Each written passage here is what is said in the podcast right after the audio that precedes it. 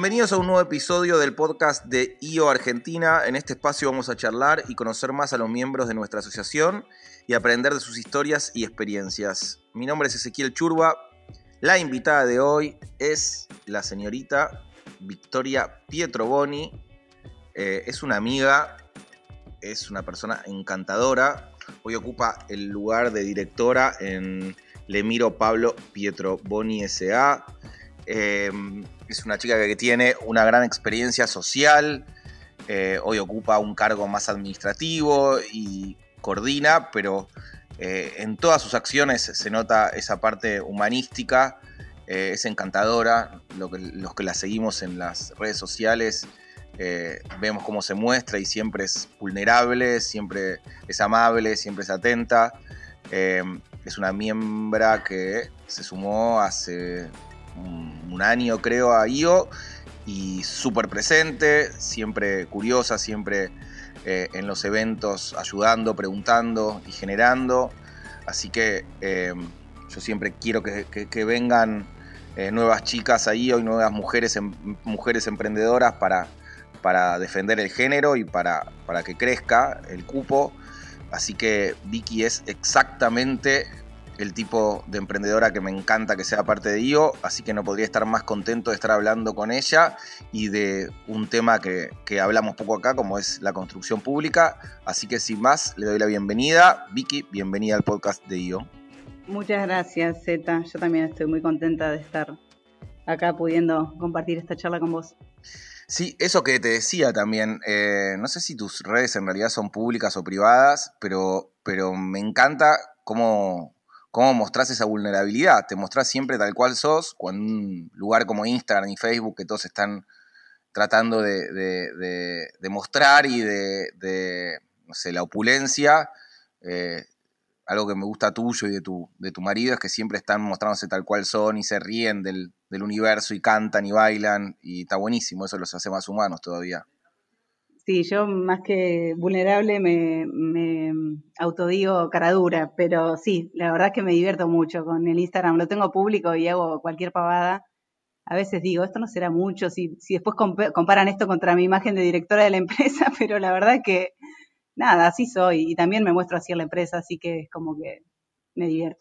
Sí, sí, un día me acuerdo que me entré y estabas cantando y digo, está buenísimo, digo, es, es, es también eh, empujar a los demás a mostrarles tal cual somos y a, y a jugar eso, ¿no? Que está buenísimo, con no, mostrar solo lo que hacemos eh, genial, sino arriesgarnos a, a, a, reírnos de nosotros mismos un poco más, ¿no?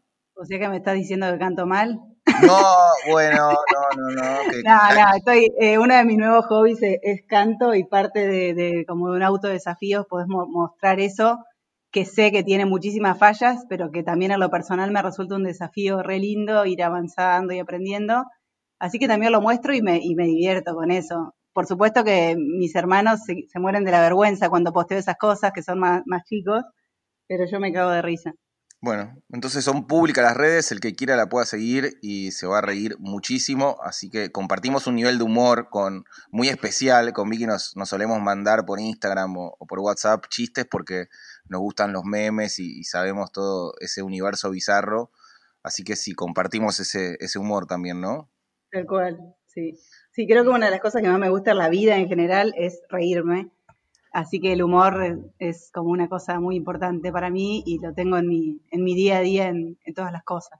Y bueno, con esta pandemia también aprendimos que nos sacaron tantas cosas, de un día para otro no podíamos salir, no podíamos ir a jugar un deporte, no podías, pero, pero los memes y reírse y internet quedaron ahí corriendo, así que fueron como, como una gran cura para, para todo lo raro que estuvo pasando este último año, ¿no? Sí, es una forma de compartir también, digamos, yo, hay mucha gente que no, que no la veo hace años, poner y por Instagram, es como, tenés otro vínculo distinto, por supuesto no se compara una charla con un amigo en, un, en el living de tu casa, pero también es divertido y es, no sé, a mí me, me, acerca también eso a las personas. y a mí me pasa que de repente te veo cantando en Instagram y al otro día veo una foto que estás en una mega obra que hicieron un cavado para no sé qué, ni, ni sé los nombres técnicos, pero el otro día subiste un hormigón de 500 metros cuadrados para abajo y, está buenísimo eso, digo, poder compartir esos dos universos, ¿no?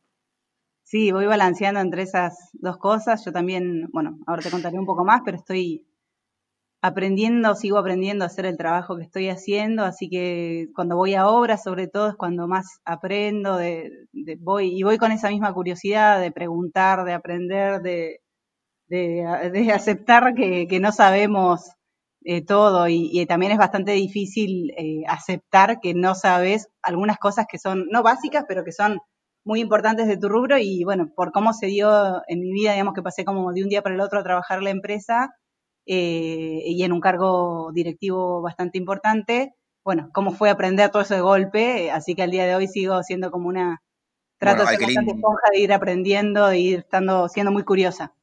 Al que le interese eso va a tener que esperar porque viene más adelante en el podcast. Eh, como digo siempre, empecemos por el principio. Contame un poco de tu familia, de dónde venís, en qué, en qué provincia naciste, cómo fue un poco tu crianza, qué pasaba en tu casa. Dale. Mira, yo soy de Concepción del Uruguay, Entre Ríos, para los incultos que piensan que soy uruguaya. Eh, bueno, nací en una familia de, clase media alta, si se quiere, mi mamá, mi papá.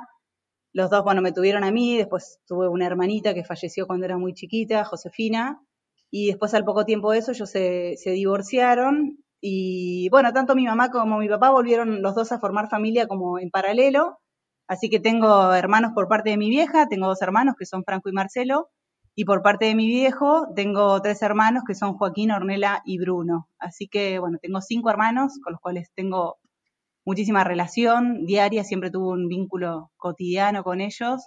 Y bueno, son como la luz de mis ojos, los adoro. Eh, así que bueno, esta era como mi familia. Y siempre tuve esto, o sea, siempre estuve tipo los fines de semana con papá, durante la semana con mamá, y siempre tuve la cotidianidad con mis ambos lados de hermanos y eso ah, para mí fue muy importante porque construyó el vínculo que tengo hoy con todos ellos. Y hablando de construir, ¿se dedicaban ambos a la construcción? O sea, venían las dos familias de, ese... Mi vieja eh, estudió ingeniería civil, o sea que por ese lado sí tenía que ver con la construcción, pero la verdad es que terminó de recibirse después de, haberme tenido a mí y nunca se dedicó de, de, lleno a eso, siempre trabajó, bueno, mucho tiempo se dedicó a criarnos, pero después empezó a trabajar más en el rubro comercial y, demás. Y mi viejo sí, de toda la vida, verlo en la empresa constructora que fundó mi abuelo y que mi viejo fue el, gran impulsor del crecimiento de, la empresa. Eh, así que sí, o sea, toda la vida de verlo a papá trabajar con muchísima pasión en lo que hacía. Le encantaba ir a trabajar todos los días, se levantaba con una energía bárbara. Eh, y bueno, muchas veces, bueno, ya en Entre Ríos, hasta hace poco tiempo se trabajaba también los sábados, eh, sobre todo por la mañana hasta el mediodía, entonces yo muchas veces iba a la empresa con él y, los fines de semana también el paseo era ir a ver obras de la zona, así que eso es como que estuvo siempre, siempre en mi vida, siempre la mesa familiar, este, bueno, la construcción por, el lado de, papá sobre todo. O sea, desde que tenés memoria ibas a, conocer una obra, a comerte un asado con los obreros, a ver los materiales, es algo que, que mamaste bien de chica. Sí, tal cual. Bueno, por ahí no, compartir un asado, porque en general estas visitas las hacía los fines de semana y, y por ahí a veces estaba trabajando la obra, a veces no, pero eran como más visitas más cortas que, que papá, viste, como decir, tipo, como vamos a pasear en el auto, bueno, el paseo ir a ver una cantera, por ejemplo. Pero a mí me resultaba divertido porque era bajar corriendo una montaña de tierra, por ejemplo, y bueno. Pero sí, sí, eso de toda la vida. Eh, sobre todo verlo a mi papá, creo que más que las obras en sí, verlo a mi papá, lo que disfrutaba de su laburo. E, eso sí es algo, y, el amor por el, por el trabajo. Em, eso sí, de, toda la vida, de, verlo, de observarlo y, de notarlo. ¿Y era una empresa eh, también con, perfil de obras públicas o también era una constructora privada? ¿Cuál, ¿Cómo es el origen de la empresa? No, el origen de la empresa era mi, abuelo, más que nada empezó, empezó como proveedor de empresas que se dedicaban a la construcción, más que nada haciendo transporte de materiales y demás. Eh, mi abuelo falleció cuando mi papá era muy chico, cuando él tenía 15 años, entonces ahí también, eh, y esto es un poco creepy de cómo un poco se repite la historia, pues mi papá también falleció joven, de un día para el otro mi papá y su hermano pasaron a, hacerse cargo de la empresa, sobre todo mi, tío Carlos, eh, porque mi papá era muy chico, pero después cuando mi viejo egresó del, secundario, este, se puso a trabajar también en la empresa y es como que ahí sí la, fueron llevando al siguiente nivel de pasar de ser proveedora de empresas constructoras a ser constructora. Eh, y bueno, y la empresa fue creciendo, fue creciendo, estuvo en otros rubros como hotelería, estuvo la concesión de las cataratas del Iguazú y demás, pero en general la experiencia de meterse en, en la obra privada no fue muy buena y siempre se dedicó mayoritariamente a la obra pública. Bien, vamos a llegar de nuevo a la empresa, pero sigamos con tu historia personal. ¿Vos estudiás en Concepción del Uruguay, lo que es primaria y secundaria? Sí, estudié en el Instituto Sagrado Corazón de Jesús, en un colegio católico que me dio una de las cosas más valiosas que tengo hoy, que son mis amigas. Eh, y nada, una real experiencia en el colegio y demás, como toda cosa también del interior, un poco conservador en algunas cosas y demás, pero la experiencia en general en el colegio fue muy linda. Y después, cuando cumplí mis 17 años, me vine a estudiar eh, sola acá a Buenos Aires. Va, sola no, porque vivía con unos primos, pero empecé a estudiar en la, UBA eh, para contadora. Bien. O sea, ahí te mudaste, cerraste un poco la etapa de, Concepción y te viniste acá a instalarte en la capital federal y estudiar acá. Tal cual. Sí, eso es como que a mí me... Hay mucha gente que es del interior y se viene y le resulta como re difícil dejar su casa. A mí la verdad que me, encantó eso. Me da mucha gracia siempre que pienso en esa época de mi vida porque mi preocupación en ese momento era cómo le voy a hacer, eh, cómo voy a hacer para hablar al que se sienta al lado mío, como para entablar una conversación. y hoy soy muy cara dura, soy como re sociable, pero en ese momento yo tenía esa preocupación, ¿no? Primer día de facultad y cómo iba a ser para hablar con los que se me sentaron al lado. Este, así que bueno, fue una época de muchísimo aprendizaje y de como de salir bastante hacia afuera y, explorar cosas de mí que no conocía, muy linda. ¿Y por qué elegiste la UBA? ¿Por qué elegiste esa carrera? ¿Cómo fue un poco, cómo, cómo influyó esa decisión? Siempre quise estudiar en la universidad pública, más que nada para tener como un espacio que me abriera más la, la cabeza eh, ya venía de, una experiencia de, educación privada y bueno, me daba muchas ganas de ir a, la universidad pública y ver qué, qué, onda esa experiencia. No, no sé, es como que lo tuve muy claro que quería ir a la UBA. Bien. Y eh, acá siempre, eh, insisto, escuchan muchos padres que están decidiendo dónde mandar estudiar a sus hijos o, están analizando distintas opciones? ¿Cómo fue tu experiencia? ¿Lo recomendás? Sí, súper, no, para mí fue lo más, la universidad. O sea, lo que tiene, también lo que dice todo el mundo de la UBA es muy autogestiva, digamos, depende un poco cómo vos querés armar tu carrera, lo que va a terminar resultando de eso. Eh, en mi caso, yo soy muy este, ordenada, soy tesonera, digamos, empujo, y para, yo tuve una carrera re linda, no me costó en el sentido de que no siento que la parí a la, carrera para nada, la recontra disfruté, hice muchos amigos en el camino. Eh, para mí fue una experiencia espectacular. Tampoco me pasó, bueno, iba económicas también, capaz que si hubiera estudiado letras a la UBA, me quería matar con cómo eran los procesos y qué sé yo, no sé, estoy diciendo cualquier cosa, no conozco cómo es estudiar letras.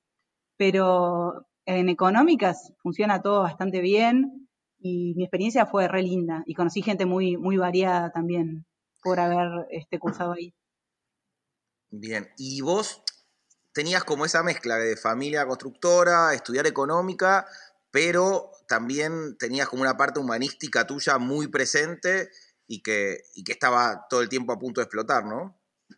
Sí, tal cual, eso es como que siempre, quizás por mi formación católica, pero también porque fue algo con lo que siempre me sentí como que me enriquecía mucho a nivel a nivel personal, o sea, me, llenaba espiritualmente desde los 14 años que, algún tipo de acción social siempre hice. Este, a los 14 años iba a un comedor y, ahí colaboraba con, la comida para los chicos o sentarme a jugar, con la comida para los chicos, yo era chica también, digamos, era jugar con otros, digamos. Eh, y eso, bueno, fue re lindo. Después cuando me mudé a Buenos Aires, empecé a participar muy activamente en la pastoral universitaria y ahí, además de organizar retiros espirituales y qué sé yo, ahí hice un retiro espiritual en el 2004 que me partió la cabeza y fue como un cambio muy fuerte en mi vida a nivel espiritual. Em, también empecé a ir a misionar al Chaco todos los años, todos los julios, este es el primer julio que no voy en 15 años, así que bueno, eso como que también es una parte muy importante de mi vida y además otros voluntariados, escuela de liderazgo, construí un salón de usos múltiples en Villa Soldati, bueno, mil cosas, porque me encanta. Bien, y de todas tus experiencias, eh, ¿qué, recomendás a alguien que quiere empezar a ayudar, que tiene ganas de, meterse o de hacer alguna de este tipo de experiencias? ¿Por dónde se puede empezar?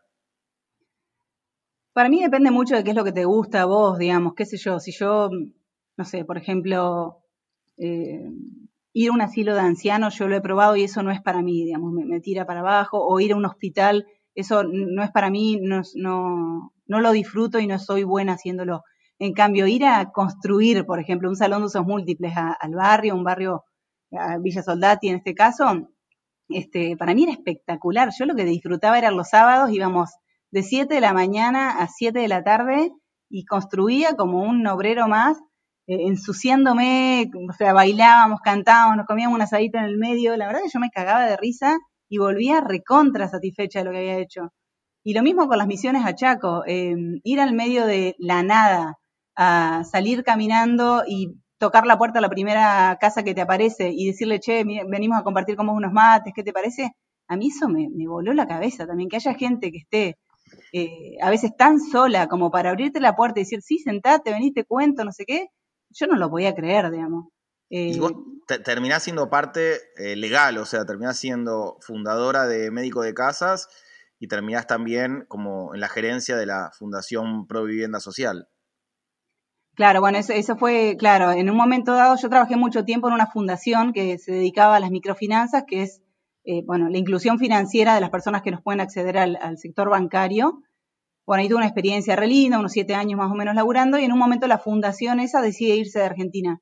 Y ahí me encuentro entre la disyuntiva de si buscar un laburo que más o menos socialmente tuviera alguna pata, entonces yo pensaba quizás trabajar en el Estado, quizás trabajar en otra, otra ONG, o em, emprender. Y bueno, me, me decidí por emprender y ahí fue cuando arranqué Médicos de Casas, que básicamente era un, eh, buscaba ser una empresa social que brindara asesoramiento constructivo a los vecinos de barrios populares, porque hay, bueno, hay evidencia de que muchísimo de, lo que son los barrios populares se autoconstruyen por los propios vecinos y a veces esa inversión no está bien optimizada. Entonces, un poco el espíritu de médicos de casas era poder optimizar esa inversión y hacer este, viviendas que fueran saludables y de calidad para, para los vecinos. Y en paralelo también como vinculado a médicos de casas, entré a trabajar en Fundación Provivienda Social, que también se dedicaba al mejoramiento habitacional. Entonces, para mí era un match genial, porque yo aprendía de, Fundación Provivienda Social y a su vez los asesoraba como contadora. Eh, y esa fue una, una época linda también. Bien, ¿y en algún momento pensaste que iba a ser toda la vida, que querías dedicarte más a, esa parte que a la construcción o, siempre supiste que querías tener ambos mundos? No, no, yo de hecho mi papá siempre me había invitado a trabajar en la, construcción y yo siempre le había dicho que, que, no, que no sentía que eso, que eso fuera para mí, o sea, no, no sentía que fuera a encontrar mi lugar a la empresa porque me veía mucho más reflejada con el, con el sector social. Em, y bueno, eh, cuando mi papá falleció básicamente, eh, nosotros nos encontramos con la disyuntiva con mis hermanos de estar, o sea, yo personalmente en realidad, no, no mis hermanos porque cada uno hizo su propio proceso, pero yo personalmente me encontré con la disyuntiva de, bueno, me sigo dedicando a lo que considero que es lo mío, que es lo social, eh, y bueno, decir, bueno, si digo que sí, genial, cumplo como un poco lo que, a donde yo siento que estoy destinada para hacer, pero si digo que no, del otro lado había 500 familias que vivían de la empresa y no había quien se hacía cargo, excepto mi hermano Joaco, que en ese momento tenía 24 años y yo sabía que él iba a necesitar ayuda. Eh, entonces, bueno, en ese momento para mí fue muy importante porque me conectó mucho con mi, con mi propósito. Entonces yo me acordé, porque, ¿por qué vos te dedicaste al sector social? Y yo me dediqué al sector social porque siempre tuve claro desde que terminé la facultad que yo quería sentir que mi trabajo le, era un servicio para alguien, o sea, le, servía a alguien, le era útil a alguien. Y por lo menos en ese momento de, la transición, claramente mi trabajo iba a ser más útil en la empresa, que tenía un impacto directo mucho más grande que lo que médicos de casas estaba teniendo en ese momento. Y así fue como tomé la decisión de meterme en la empresa. Y hasta el día de hoy no sé tampoco, digo, no es que digo, voy a dedicarme toda la vida a la empresa, no sé, en este momento sé que estoy haciendo lo correcto. Más adelante eh, se verá. Sí, y por otro lado también puede llegar a, a, ser una mezcla, ser un sector dentro de la, de la empresa, porque eh, la verdad que estamos en un momento del universo que, que la conciencia social y las empresas que ayudan eh, terminan siendo un asset importantísimo para la empresa.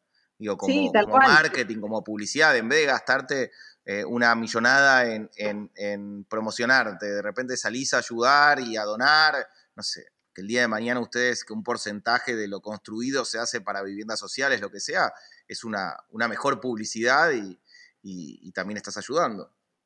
Sí, tal cual, pero bueno, todas esas cosas en ese momento yo no las veía, lo único que veía es no, en la empresa yo no encuentro mi lugar, digamos, como que realmente me costó mucho tomar esa decisión y además fue muy, muy violento, o sea, mi papá falleció un jueves y nosotros el lunes nos paramos frente a todos los empleados y les dijimos, quédense tranquilos, Joaquín y yo nos vamos a hacer cargo de esto. O sea, fue violento nivel mil, eh, pero bueno, fue lo que también lo que tenía que hacer, qué sé yo, era un momento donde lamentablemente no había tiempo para, para decir, bueno, me voy a tomar dos meses y lo pienso. Eh, así que fue también decantando un poco con el, con el tiempo. Bueno, son los empujones que, nos da la vida también, ¿no? Para, para tomar una, decisión. De repente, si no, si no se daba así, no, no, hubiese sucedido nunca, ¿no? Exactamente, sí, sí, sí, sí. Es, es lo que uno, que después uno ve en retrospectiva, ves eso también, sí. Rebobino un poquito. Después de UBA hiciste un, una maestría en San Andrés. Ah, sí, sí, hice un máster en Administración y Políticas Públicas en, San Andrés, que me encantó, me encantó como la formación de las políticas públicas. Eh, lo recontra disfruté, debo la tesis, no le dije a nadie, pero no, re linda, la experiencia me encantó y lo recontra volvería a hacer. Qué bueno. Y también hiciste el programa que hicieron un montón de, de que es el IAE Business School, ¿no? Claro, hice el curso, el de, IAE, que es como el, no sé cómo se llama, PMD o algo así, pero el que es para el programa para medianas empresas, pero específico para la construcción. Entonces fue espectacular, porque yo lo hice eso a un mes de haber arrancado a coordinar la empresa, entonces estaba más en bola y me vino re bien para ubicarme un poco en la palmera. Este, la verdad que estuvo, estuvo muy bueno y después hice otro curso en el IAE de finanzas que también, la verdad que todo lo del IAE, cualquier persona que haya cursado sabe que es de muy buena calidad. Está bueno esto, porque digo, muchas veces uno espera en la vida las oportunidades o, que los planetas se alineen de alguna manera para ayudarnos, pero digo, a vos se te apareció una oportunidad un poco forzosa y al mismo tiempo te seguiste preparando y te seguiste esforzando muchísimo para, para, cumplir con las expectativas. No es que te pusiste al frente y dijiste, bueno, voy a intentar que esto salga como un loco, sino que te, te preparaste realmente con mucho sacrificio para eso. Sí, tanto mi hermano como yo entramos como con mucha humildad al rol y queriendo aprender, o sea, necesitando aprender. Y también por eso la gente respondió como respondió nuestro equipo, la verdad que es una masa. Y bueno, toda la gente fue muy generosa con nosotros, enseñándonos, teniéndonos paciencia, eh, o sea, imagínate que de un día para el otro te pongan dos, eh, dos pendejos de directores que ni siquiera venían de trabajar en el negocio. O sea, mi hermano venía, estaba trabajando en otra, es como que la empresa tiene participación en cinco empresas más, estaba trabajando en una de esas empresas, eh, y, para, entrar así de un día para el otro, pero fue muy lindo todo ese proceso de aprendizaje y fue muy lindo que nosotros desde el primer momento eh, supimos pedir ayuda. Entonces pedimos ayuda. cuando mis amigos me, preguntara, me preguntaban, Vicky, ¿qué necesitas? Porque era un momento shock en mi vida, digamos, yo les decía, necesito a alguien que haya pasado por algo similar. y eso era como muy complicado. Eh, que, es la base un poco de IO, ¿no? De Gestalt. Claro, sí, sí, bueno, y encontré, encontré una persona que fue este, Andy Meta, el, que es el dueño del BIND. Él nos ayudó, tuvimos una, una, entrevista con él, que ni lo conocíamos, pero a través de un amigo que nos contactó, y él nos dijo, yo lo que yo pasé por algo similar, lo que les recomiendo es esto, esto, esto, y, tipo armar un directorio, buscarse un coach, bueno, eran como cinco recomendaciones que seguimos prácticamente todas y, es como que eso, estábamos muy abiertos a recibir ayuda. Al poco tiempo arrancamos con un coach, después eh, nos fuimos capacitando y bueno, eso hizo mucho la, la diferencia, o para mí, digamos, como hubiera sido mucho más difícil si estábamos en una actitud de, bueno, listo, yo estoy en el rol, yo tengo que saber hacer esto, no, o sea, no, la verdad es que no nos habíamos preparado adecuadamente para eso y, hubo que compensarlo con, bastante esfuerzo y, estar abiertos a, ser ayudados. Bien, y de, toda esta carrera tuya de UBA, eh, San Andrés, ya y compañía, ¿te quedaste con ganas de estudiar afuera, de viajar? Eh, no, no, la verdad que no, sí me gustaría quizás hacer algunos de estos programas ejecutivos de IO, pero porque se adaptan en que tienen poca poca este, carga horaria, digamos, en el sentido de que es bien ejecutivo que te puedes ir una semana intensiva, después volvés y qué sé yo. Pero no, como si ganas de hacer una experiencia afuera, no, no, no me quedé. Hice un work and travel en su momento, pero que fui a, la verdad que divertirme. Lo pasé espectacular, cumplí con mi objetivo. Eh, pero no, no, no, no me quedé con eso de, che, me hubiera encantado estudiar afuera. Sí tengo un poco el deseo y siento que en algún momento quizás lo pueda hacer, de vivir tipo, no sé, un trimestre, ponerle en Italia. No sé por qué, pero tengo ese deseo hace, hace bastante y, siento que lo puedo cumplir, o sea, ¿por qué no? Así que bueno, por ahí lo, tengo en la lista de pendientes, pero no estudiar, digamos. Está buenísimo, hay que desearlo y, estoy seguro que va a suceder. Escucha, em, entonces todo este camino que hablamos te, condujo un poco hasta, hasta llegar a la dirección de la empresa, a encontrarte con un monstruo de, como decías, como 500 personas, eh, con obras en curso, con un desafío enorme. Y contanos un poco ahora sí de la empresa, está basada en, Concepción, tiene... Eh, sí, la empresa, eh, bueno, ya al día de hoy lleva como, este, ya tiene 40 años de, su formación formal, digamos, pero desde, desde que arrancó debe tener como 50, digamos. Eh, está radicada en Concepción del Uruguay, la central está en Concepción del Uruguay, y ahí es donde tenemos la mayoría del personal administrativo. Y después tenemos obras en ejecución por, todo el país y también tenemos una sucursal en la República Oriental del Uruguay. Eh, actualmente tenemos obras, por ejemplo, en Santa Fe, Córdoba, Corrientes, Salta, Mendoza, Entre Ríos, Capital, eh, creo que no me olvido ninguna. Em, Cuando decís obras, ¿a qué te referís? ¿Puede ser un asfaltado? Sí, hacemos, hacemos rutas, autopistas, renovaciones de vías, puentes, puede ser una obra hidráulica como una defensa de una ciudad. Este, en general, ese tipo de obras de, que, se, que se denominan obras viales, ferroviarias o de infraestructura. Ese es el tipo de obras que solemos hacer. Eh, también tenemos otra empresa como spin-off de Pietro Boni que se llama Traza, que hace obras un poco más chicas, pero de, de arquitectura o de edificios públicos o también de infraestructura. Eh, no hace asfalto, digamos, como hace Pietro Boni, sino todo lo demás. Eh, y trabaja más bien en Entre Ríos, aunque también está tratando de irse a otras, a otras provincias. Y después tenemos otras, em, bueno, además de la sucursal en Uruguay, tenemos una empresa que tiene equipamiento ferroviario, una empresa que tenía hasta el 31 de mayo parte de, un corredor vial, que es eh, básicamente cobrar peaje y mantener la ruta, Em, y otra empresa que hace cimentaciones profundas, que es lo que se hace cuando vos querés poner un edificio, tenés que cimentarlo con ese tipo de piloteras y eso tenemos otra empresita que hace eso. Eso con distintos socios. ¿Y alguna obra que, podamos reconocer, que digas, que te, que te llene de orgullo, que digas, chicos, esto lo hicimos nosotros? Bueno, una obra que para mí la obra más linda, pero que no, probablemente la mayoría de la gente no la conozca, es la, la isla de Concepción del Uruguay. Después googleá y poné videos en YouTube, es re linda. Ese fue un proyecto de, mi viejo, digamos, ahí, bien enfrente a la ciudad de Concepción del Uruguay, había una isla que estaba desconectada, digamos, de la ciudad. Eh, y lo que pasaba en Concepción era que toda la costanera, digamos, si vos querías ir a pasear y ver el río, estaba ocupada por el puerto. Entonces no había una costanera donde ir a pasear y vos que digas qué linda vista del río y demás.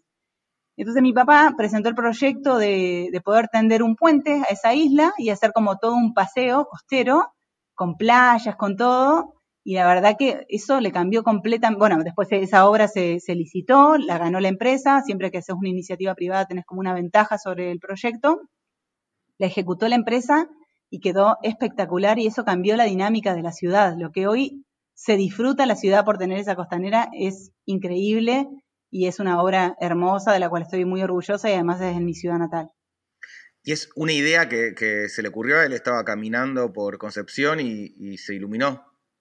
Sí, mi papá era un iluminado, tenía una idea atrás de otro. Por supuesto que también le veía la beta comercial a eso y saber que si ganaba la obra y la podía ejecutar, que era, era un buen negocio, pero al margen de eso, eh, constantemente se le ocurrían ideas. Probablemente muchas tampoco no tenían asidero, algunas sí, pero era un tipo con, muy bueno comercialmente y con muchas ideas y, muchas veces pasa, a veces eso no, no se ve, digamos, pero en, lo que es obra pública, muchas veces hay presupuestos que hay, por ejemplo, de fondos de, que te diga del BID, por los cuales Argentina está pagando intereses y la plata está parada en un banco y los, funcionarios, los funcionarios esperan proyectos para poder ejecutar, obviamente que tengan algún sentido, ¿no? O algún sentido hidráulico, algún sentido de mejora productiva. Eh, así que bueno, y, mi papá era muy bueno eh, proponiendo ese tipo de, proyectos.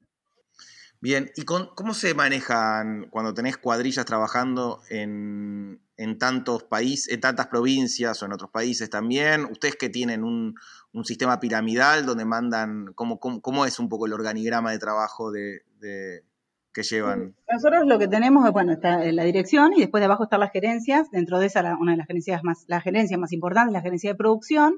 Y la gerencia de producción tiene como coordinadores de obra. Eh, actualmente tenemos solo uno, pero, pero, la idea era como tratar de descentralizar eso en distintos coordinadores de obra. Eh, el problema también es que hay que dar como con las personas adecuadas. Entonces, hoy, en definitiva, como el gerente de producción y el coordinador de obra trabajan en conjunto y de ahí tenemos un jefe de obra que es ingeniero en cada una de nuestras obras, que es el que dirige este, la ejecución de los trabajos y la coordinación del personal. Y esos jefes de obra trabajan eh, muy coordinados con la gerencia de producción y el coordinador de, el coordinador de producción.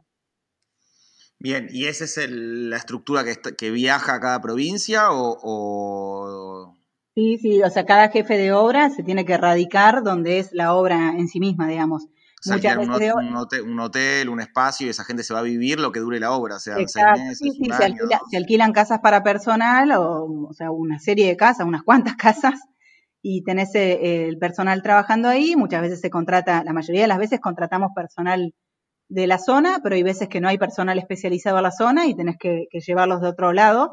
Se trata de que sea lo más cerca posible porque tampoco o sea, no tener un tipo de concepción del Uruguay no se quiere ir a trabajar a Salta por lo general.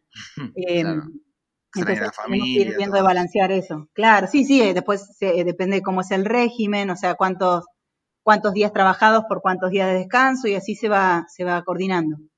Vicky, desde la ignorancia, porque nunca hablé este tema con vos, Vaca Muerta, ¿estuviste? ¿Trabajaron? ¿Hicieron algo? ¿Fuiste a conocer?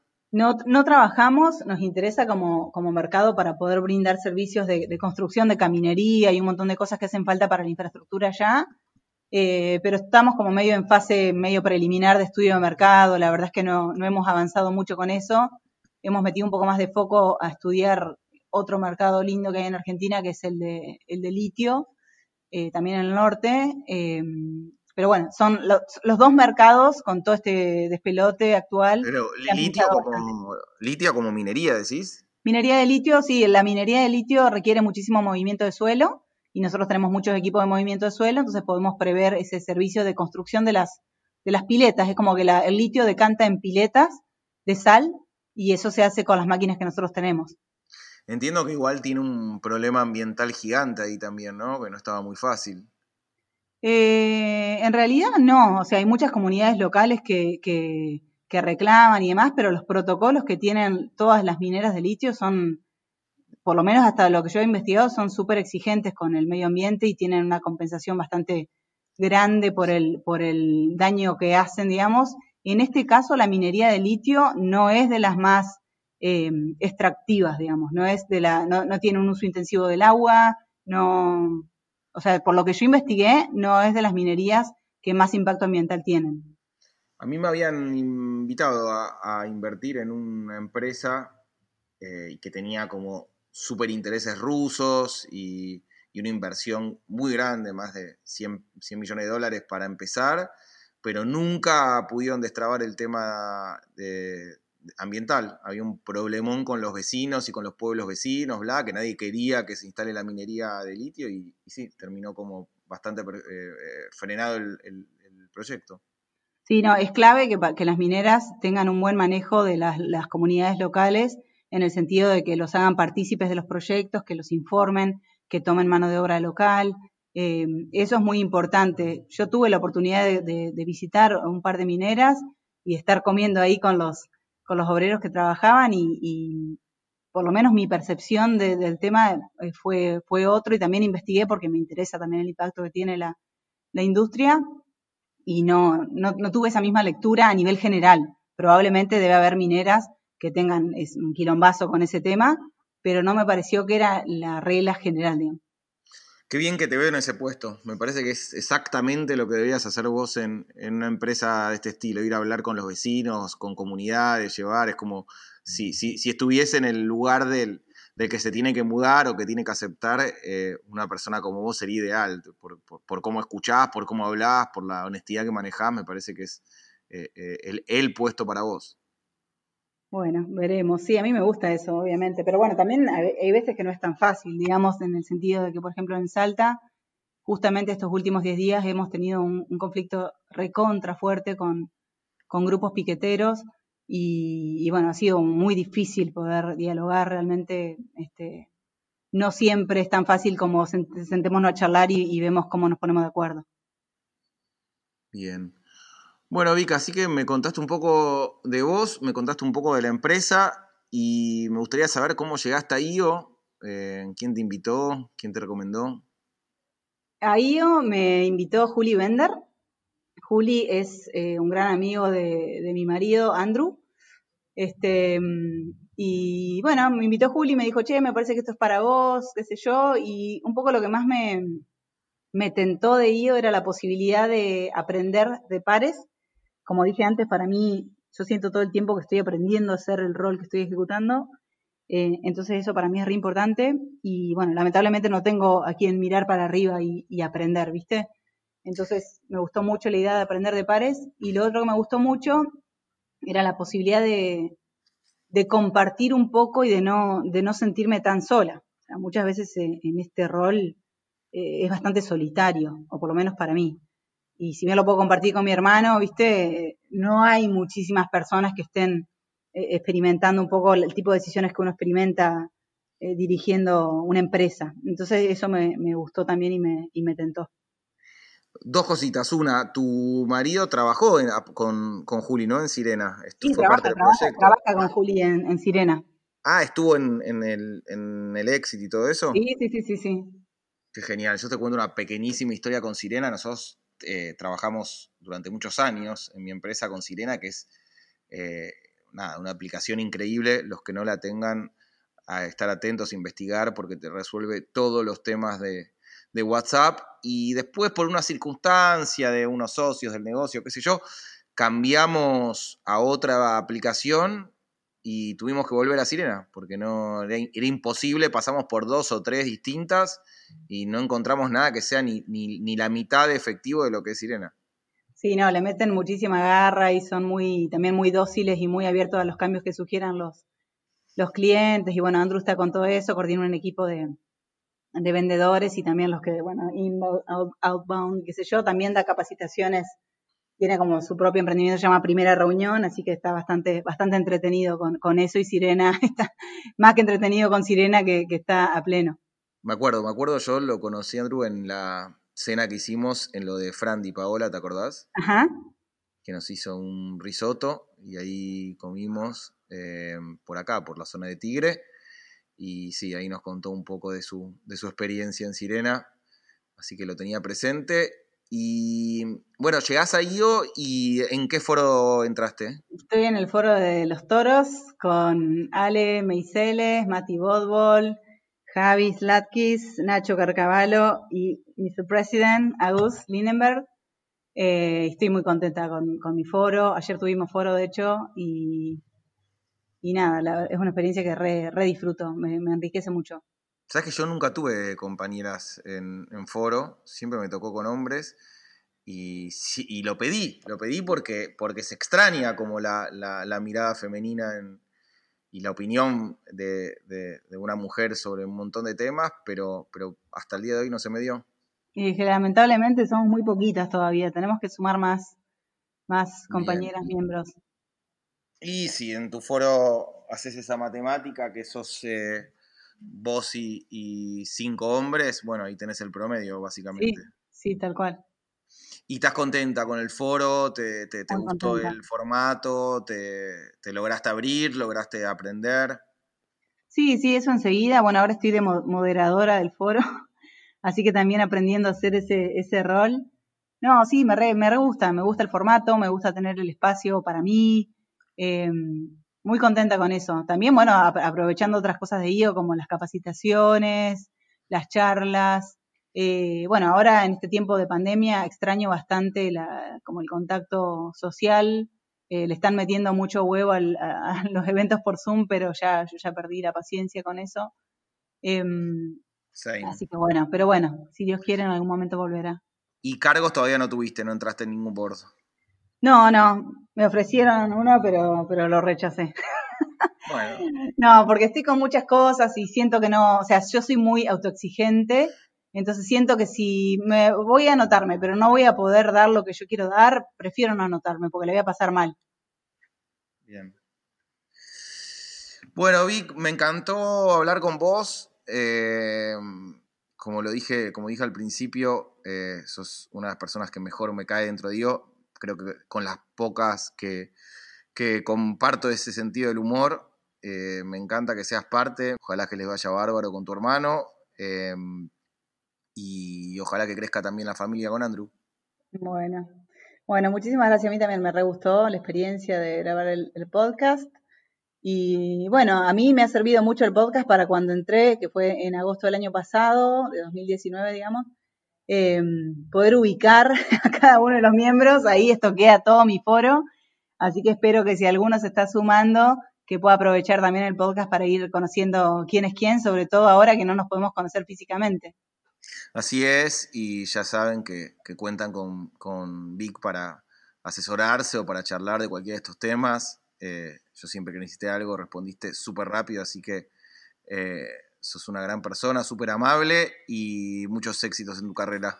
Bueno, muchísimas gracias. Dejo mi Instagram para los que me quieran seguir y divertirse, Vicky Pietroboni. Este, bueno, gracias, Z, lo pasé re bien, gracias. Beso, gracias. chao.